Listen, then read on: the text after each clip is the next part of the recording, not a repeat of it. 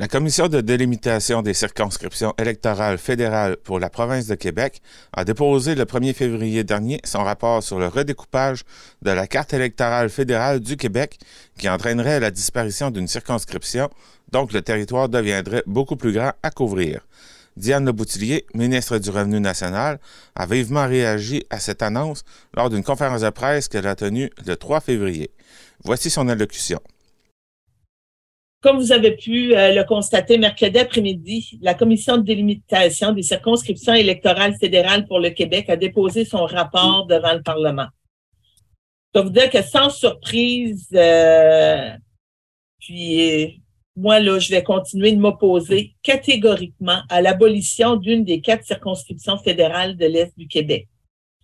Si on tourne rapidement en arrière, J'aimerais rappeler que dans les années 90, la région comptait autrefois cinq sièges au Parlement avant de passer à quatre et maintenant on n'en propose que trois.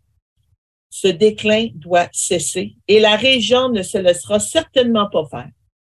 Avec tout le respect et l'indépendance que je dois à la Commission, il m'apparaît toutefois évident qu'elle n'a pas pris en compte la très grande majorité des propositions que j'ai soumise lors de ma présentation du 17 octobre dernier.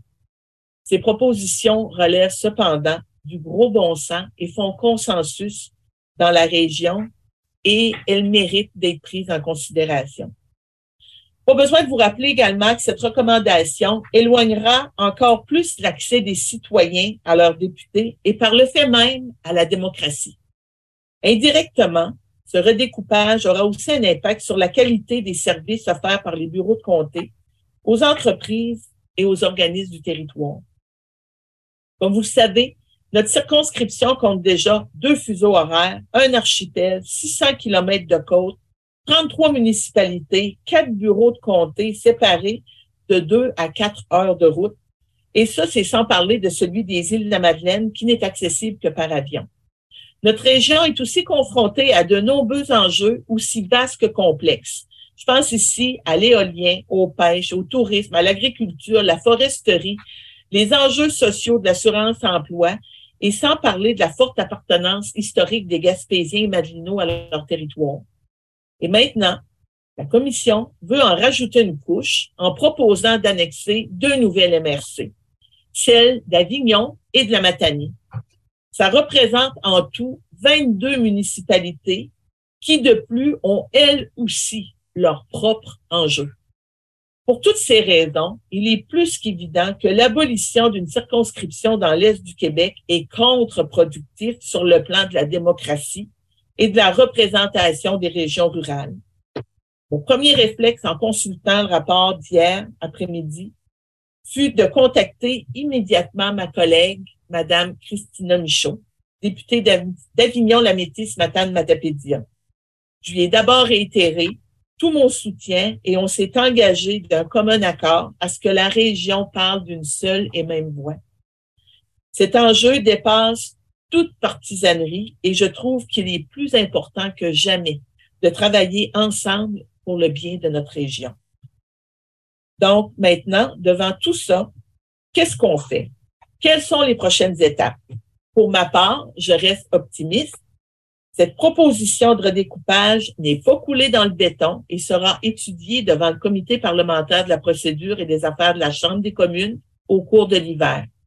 Les députés auront l'occasion de se prononcer avant que le tout soit final.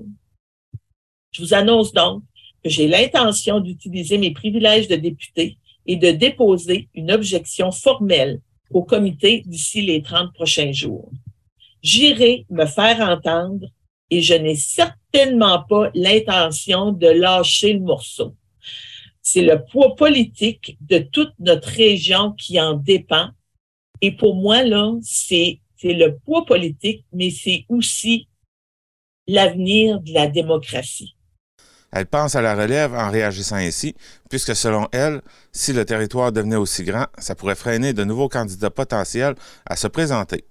Les gens ont besoin en région d'avoir un accès à leurs députés. Puis c'est d'autant plus compliqué pour moi. Je fais partie des députés avec les difficultés de transport. Lorsque je suis à Ottawa, je peux pas revenir chez nous toutes les fins de semaine. Fait que je suis dans des périodes de quatre semaines sans revenir dans le comté, sans revenir chez moi. Ça fait ce qui est proposé actuellement, puis je pense aussi là à l'avenir. Je pense à ceux là qui vont se présenter après moi.